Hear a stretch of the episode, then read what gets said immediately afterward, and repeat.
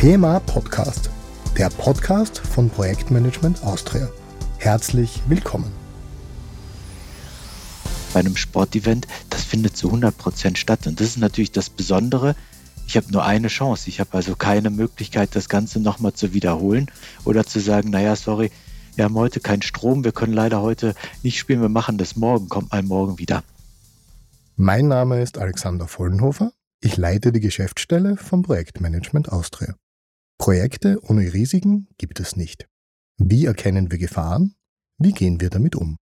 Dazu habe ich Philipp Groborsch eingeladen. Mit ihm spreche ich darüber, wie Risikomanagement bei Sportgroßveranstaltungen aussieht. Er ist uns heute digital zugeschaltet.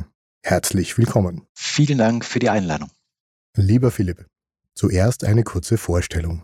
Du bist Gründer und Geschäftsführer von Solid Event Management und Consulting und seit 20 Jahren aktiv bei Sportgroßveranstaltungen. Ich nenne hier nur die Jugendwinterspiele 2012 in Innsbruck, das Europäische Olympische Jugendwinterfestival 2015 in Vorarlberg und Liechtenstein und die UEFA Euro 2008 in Innsbruck.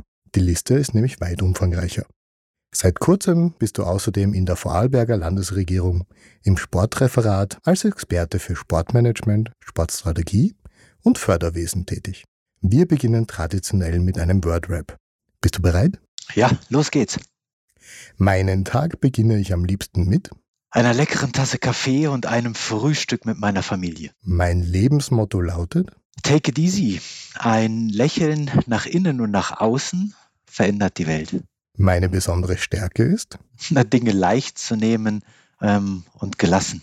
Begeistert hat mich in letzter Zeit. Ja, vor allen Dingen beschäftigt hat mich, wie schnell sich doch Lebenssituationen ändern können. Und begeistert hat mich, dass äh, Veränderungen doch manchmal viel Positives bewirken können. Geärgert habe ich mich kürzlich über den Egoismus äh, mancher Menschen. Meine letzte berufliche oder private Reise führte mich nach an den wunderschönen Bodensee nach Bregenz. Projektmanagement fasziniert mich, weil es vielseitig, wandelbar ist und Theorie und Praxis so wunderschön miteinander vereint. Danke. Dann kommen wir gleich mit Theorie und Praxis ins Thema. Lieber Philipp, nimm uns bitte mit auf eine Reise in die Sportgroßveranstaltungen.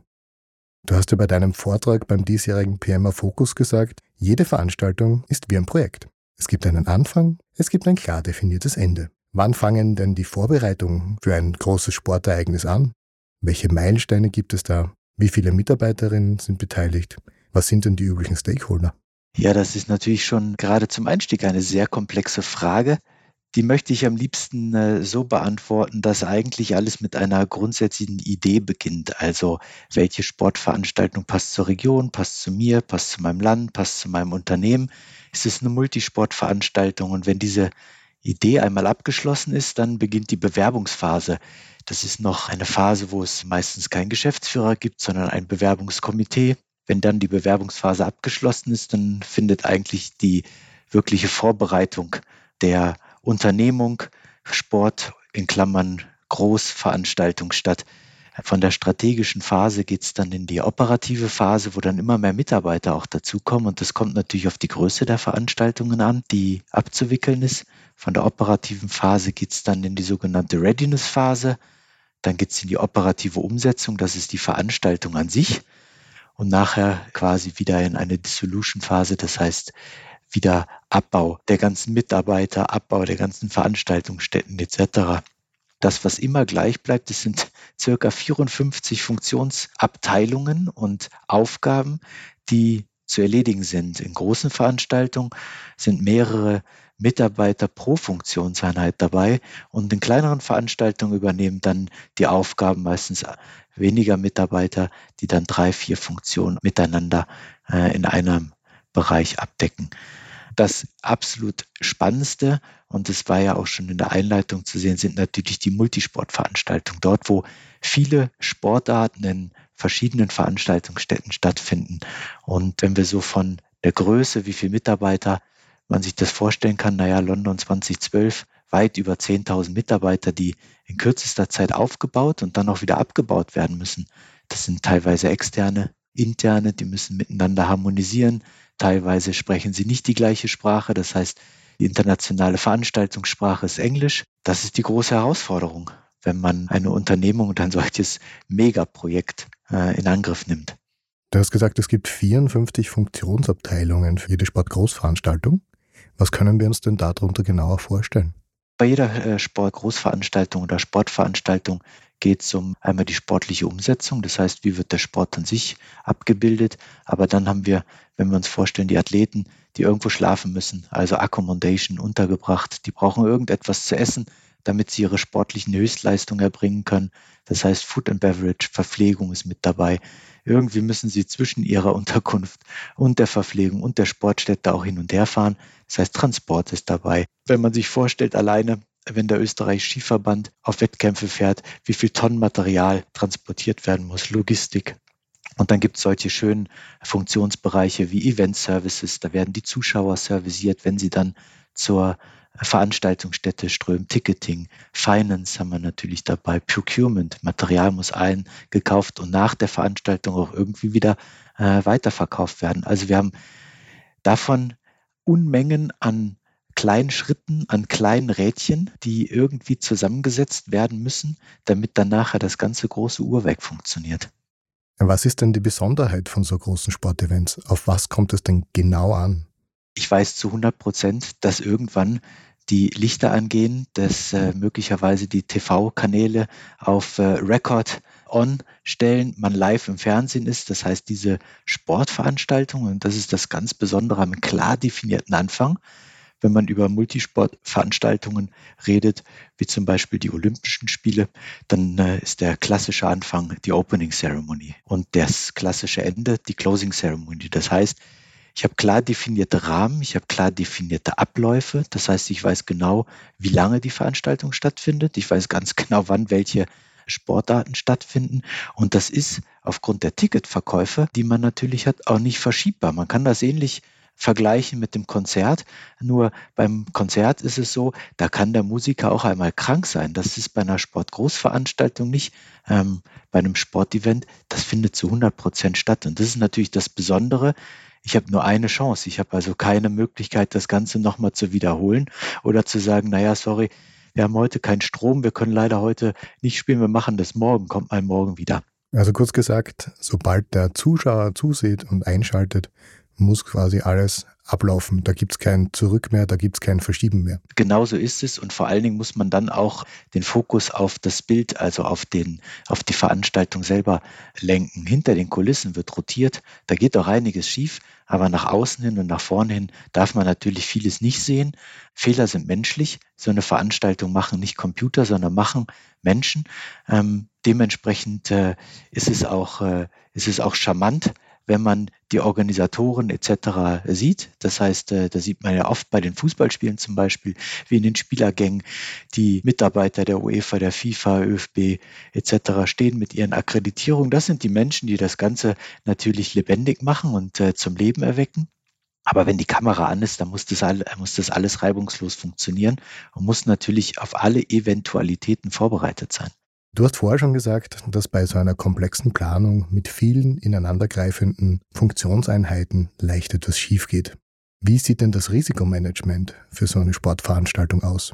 Welche typischen Risiken gibt es denn da? Also je nach Größe der Veranstaltung sind die Risiken natürlich äh, unterschiedlich. Also wenn ich eine kleine Veranstaltung habe, wenn man zum Beispiel äh, ein kleines Tennismatch etc. in einer, in einer Halle abwickelt, wo die Bedingungen relativ gut kalkulierbar sind oder unter Ausschluss der Öffentlichkeit teilweise sogar stattfinden oder nur als TV-Produktion stattfinden, dann ist es relativ einfach zum Organisieren, als wenn ich eine große, komplexe Live-Veranstaltung wie ein Beachvolleyballspiel in Klagenfurt ist ein schönes Beispiel oder ein, ein Fußballspiel ähm, ähm, etc. Ab, abwickeln muss, was unter freiem Himmel passiert, wo ich nicht weiß, wie die Wettersituation sich entwickelt. Wenn ich Live-TV dabei habe, dann ist es nochmal das Entscheidende, dass TV-Sender alle Spielregeln vorgeben. Mit Spielregeln meine ich, wann beginnen wir und wann hören wir auf.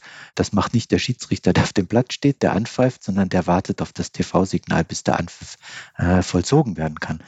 Und genauso muss ich natürlich berücksichtigen, wenn ich Zuschauer habe. Zuschauersituation, jeder Veranstalter trägt die Verantwortung der Besucher.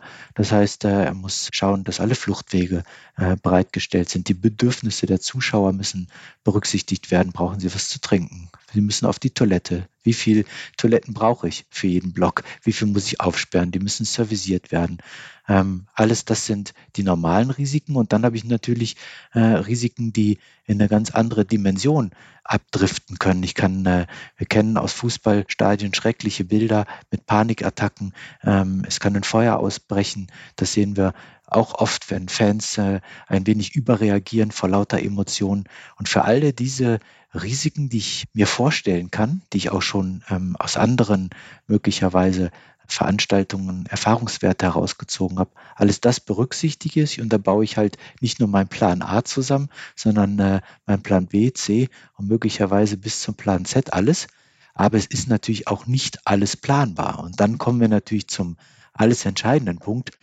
Warum funktioniert das Risiko oder wie funktioniert das Risikomanagement bei Sportgroßveranstaltungen, wenn ich eben, wie wir gehört haben, fast bis zu 10.000 Menschen miteinander zu einer Unternehmung zusammenfasse, die nachher alle miteinander harmonisieren, kommunizieren müssen, um Eventualitäten, die eintreffen, und es treffen verdammt viele Eventualitäten ein, die nicht vorplanbar sind und die müssen dann alle miteinander gut harmonisieren und das hat auch ganz viel was mit Vertrauen zu tun und wenn wir von Risikomanagement sprechen, dann übernimmt das Risikomanagement, das äh, übernimmt dann immer eine Funktionsabteilung, das ist die Funktionsabteilung Sicherheit und Personalplanung und da gibt es verschiedene Szenarien. Das kennen die äh, Katastrophenschützer aus äh, C3, C4, C4I-Planungen und Herangehensweisen.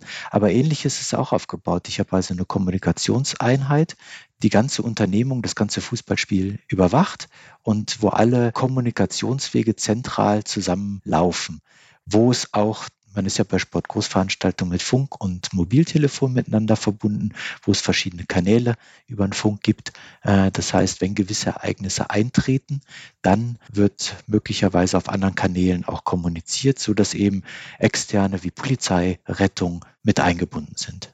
Jetzt kenne ich Risikomanagement-Workshops ja eher so als kleine gemeinsame Treffen, wo sich alle Beteiligten vielleicht ein, zwei Stunden zusammensetzen und ihre Bedenken einwerfen oder im Postmortem vielleicht Gründe suchen, woran das Projekt eventuell scheitern könnte.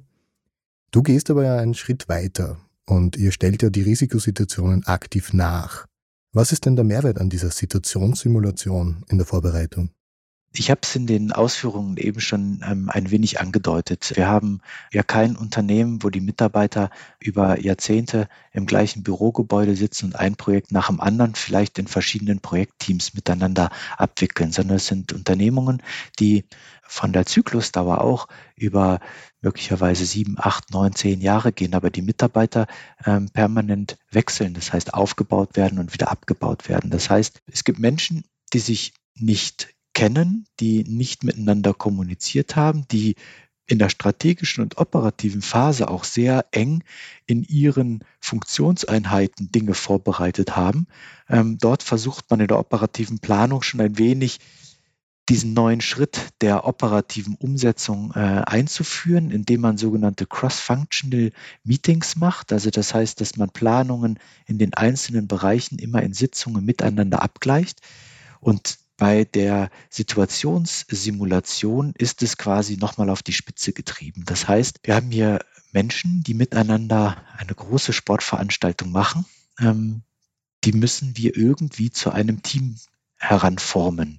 Und ein Team heißt, die müssen kommunizieren wie ein Team, die müssen reagieren wie ein Team, die müssen vor allen Dingen sich gegenseitig vertrauen, dass das Teammitglied eine Entscheidung trifft, die für die ganze Unternehmung das, das den besten Auskommen, äh, Outcome darstellt. Und sie müssen so viel Vertrauen aufbauen, dass sie wissen, keine Funktionsabteilung möchte der anderen etwas böse. Ähm, alle ziehen am gleichen Strang. Das, was wir in der Simulation tun, ist, wir setzen uns schon auch in einen Raum zusammen und überlegen uns, welche Risiken und welche Situationen kommen denn typischerweise bei dieser Sportart oder bei dieser Veranstaltung vor, welche Risiken und Situationen erwarten wir aufgrund möglicherweise neuer geografischer Situationen, wenn wir uns vorstellen, die Olympischen Spiele finden immer wieder in neuen Veranstaltungsorten statt. Das heißt, es gibt neue Stadien, die werden teilweise frisch äh, gebaut. Es gibt Veranstaltungsstätten, die normalerweise keine Sportveranstaltungsstätten sind. Wenn wir uns die Beachvolleyball Arena in London angeschaut haben, das ist äh, temporäre Veranstaltungsstätte, die ist quasi noch nie erprobt, aufgebaut, Technik wird reingeflogen, alles muss funktionieren und dann äh, ist das natürlich ganz entscheidend was, wie sieht die Wettersituation aus? Und alles das macht man natürlich im kleinen Raum, plant ein wenig vor, überlegt, wie könnte das sein. Und dann geht es aber auch in die Kommunikation. Das heißt, ich nehme mir die einzelnen sogenannten Venue-Teams, also Teams, die in der Veranstaltungsstätte verantwortlich sind für die operative Durchführung, setze die quasi mit ihrem Funkgerät, mit ihrem Telefon in die Veranstaltungsstätte, bereite Umschläge vor mit Situationen, die die einzelnen Teammitglieder in der Veranstaltungsstätte dann öffnen. Und man kann sich das so vorstellen, die sitzen dann und stehen nicht alle in einem Kreis, sondern die laufen wild rum. Also das, was jeder in der operativen äh, Durchführung auch macht. Er ist im Stadion, der eine ist unten am Spielfeldrand, der andere ist oben in der Zentrale, der andere hat nichts zu tun und sitzt vielleicht gerade bei den Volunteers und fragt, wie es ihm geht. Und der andere holt gerade eine neue Obstkiste aus dem Keller, weil das Obst in den Spielerkabinen leer ist. Also das alles wird simuliert und drauf steht auf diesen Kärtchen dann die Situation, die eintritt. Und das können äh, verschiedene Risiken sein. Das kann sein, dass irgendein Gegenstand oder ein Banner oder eine Aufstellung durch äh, einen Windstoß ähm, umgefallen ist. Es kann aber auch eine Situation sein, wo zum Beispiel äh, draufsteht, ähm, der Fahrstuhl in der Südtribüne ist stehen geblieben und es vermutet fünf bis sechs Personen im Fahrstuhl stecken geblieben. Und dann muss über die einzelnen Kommunikationsmittel miteinander kommuniziert werden, die Lösung quasi herbeigerufen werden. Und das Spannende an der ganzen Sache ist, dass man natürlich das alles mithört und merkt, wie Leute in Situationen miteinander kommunizieren und kann dann im Nachgang an dieser Kommunikation und Lösungsart der Einzelnen oder auch des Teams arbeiten und Hilfestellungen und Tipps geben. Und das Ganze ist natürlich auch ein unglaublich gutes Teambuilding-Instrument, weil natürlich man äh, sehr gut lenken und leiten kann und man kann das Ganze zum Schluss hin natürlich auch ein bisschen äh, mit Witz gestalten, wo man die Teammitglieder zu einem Punkt möglicherweise führt und dann gibt es einen großen Umtrunk und dann ist das alles ganz, ganz nett. Hast du Beispiele für uns, wo diese Simulation das Team so zusammengebracht hat, dass sie dann eine ähnliche Situation im Nachhinein bei der Veranstaltung besser meistern konnten. Wir haben natürlich oft Situationen, die wir natürlich in der Simulation durchspielen, wo wir genau wissen, das ist eigentlich relativ äh, wahrscheinlich, dass das äh, auch in der Realität auch mal passiert. Also wenn wir Wintersportveranstaltungen organisieren, dann ist eigentlich relativ klar, dass bei der Eröffnungsfeier es immer schneit oder es immer regnet. Also es ist grundsätzlich das so, man kann es äh, so gut wie möglich vorbereiten und der Wettergott ist passiert eigentlich immer das Gleiche. Also das ist sicherlich schon vorgekommen. Wenn die Zeit es erlaubt, ich habe da natürlich noch einen, einen schönen Schwank äh, aus der Veranstaltungswelt, wo man auch merkt, wie menschliche Situationeinschätzungen völlig anders sind. Ich habe ja von der Situation äh, der Kommunikation, die Zentrale erzählt. Ähm, es gibt äh, dann einen bestimmten Kanal. Wenn man diesen Kanal einstellt und Emergency Call sagt, dann hören alle zu. Und das sind äh, dann Situationen, wo man sagt, wenn, wenn wirklich etwas passiert, wo Menschen leben und die Veranstaltung grundsätzlich zur Durchführung in Gefahr ist, dann switcht man auf diesen Kanal und macht diesen Emergency Call. Und ähm, der Venue Manager, und ich war zu der Zeit Euro 2008 der Venue Manager, ist bei diesem Kanal immer automatisch auf Mithören geschaltet. Das heißt, egal was dort kommuniziert wird, das hört der, hört der Venue Manager immer.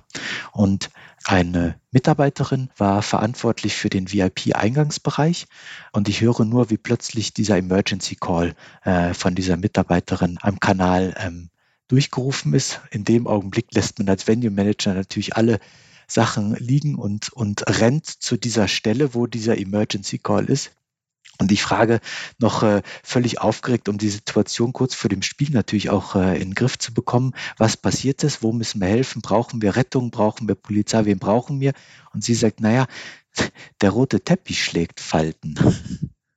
Und, und, dann, und das ist natürlich die Einschätzung eines jeden Mitarbeiters, der für ihn seine Funktion sehr wichtig nimmt. Und das war eine Riesenproblematik. Der ist relativ lang, der rote Teppich. Das konnte sie die Falten alleine nicht rausbügeln. Sie hatten ein Riesenproblem, dass wenn die VIPs kommen und wir dann faltigen Teppich haben, auch mit, vielleicht mit Stolperfallen, dass das jetzt also das zentrale Problemelement in dieser Situation ist.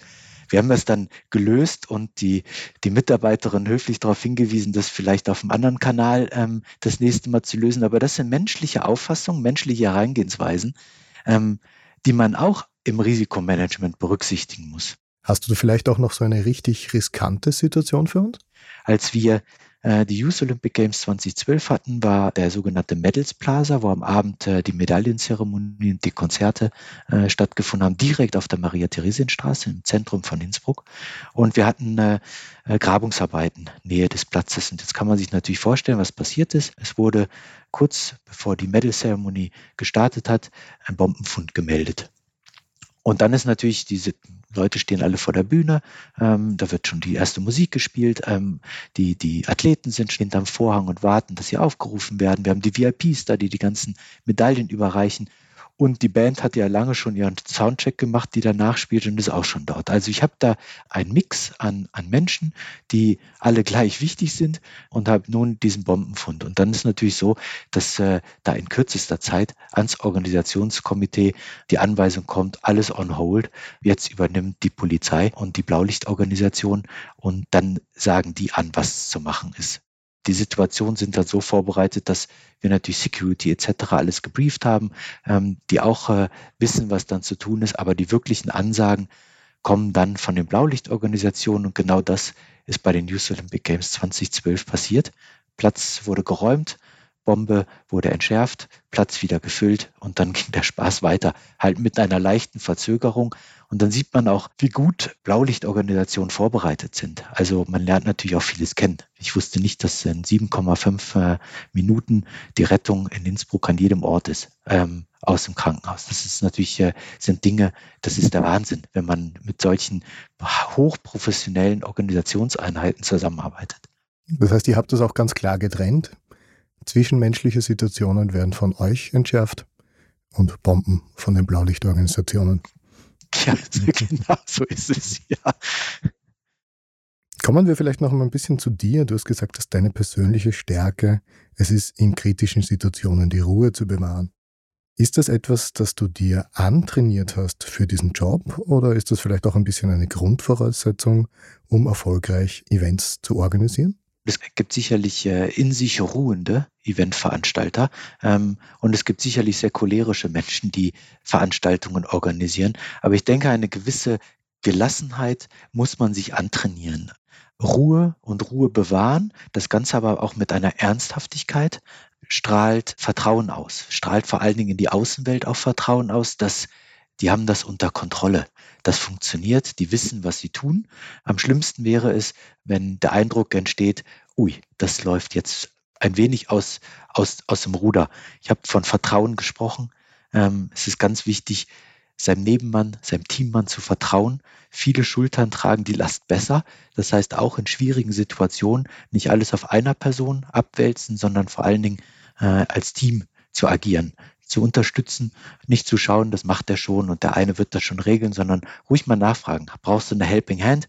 Hands-on-Typen sind bei Veranstaltungsorganisationen immer sehr, sehr willkommen, die eben links-rechts schauen. Ne? Wenn ich mir das so ansehe, können viele Projekte sich besonders dann ein Stückchen von euch abschneiden, wenn es darum geht, das Team bei der Risikobewältigung auch richtig mit einzubinden. Hast du vielleicht Empfehlungen für uns, die möglicherweise auch für andere Projekte abseits von Sportveranstaltungen hilfreich sind?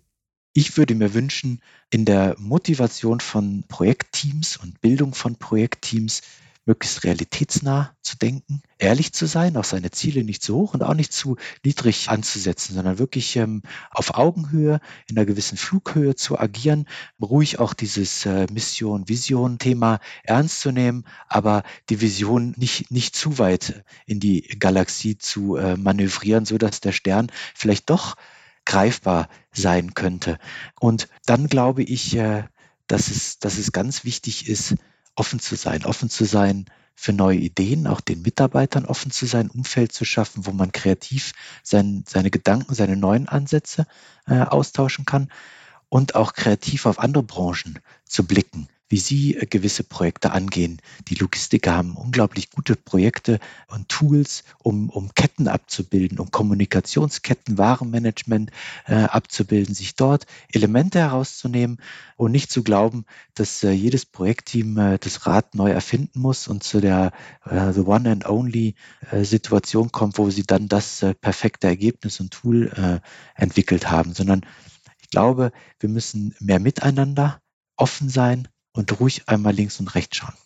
Ich fasse kurz zusammen. Sportgroßveranstaltungen benötigen besonders viel Projektmanagement oder sagen wir so. Sportgroßveranstaltungen sind ein besonders aktives Projektmanagementfeld, weil man dafür sorgen muss, dass 54 Funktionsabteilungen zusammenarbeiten und gemeinsam gut koordiniert sind. In den Situationssimulationen kann man das nutzen, um die Abteilungen besser zu vernetzen und auch daran zu gewöhnen, in Krisensituationen miteinander zu arbeiten und vor allem einander in Krisensituationen zu vertrauen. Passt das so? Super, 1a. Top.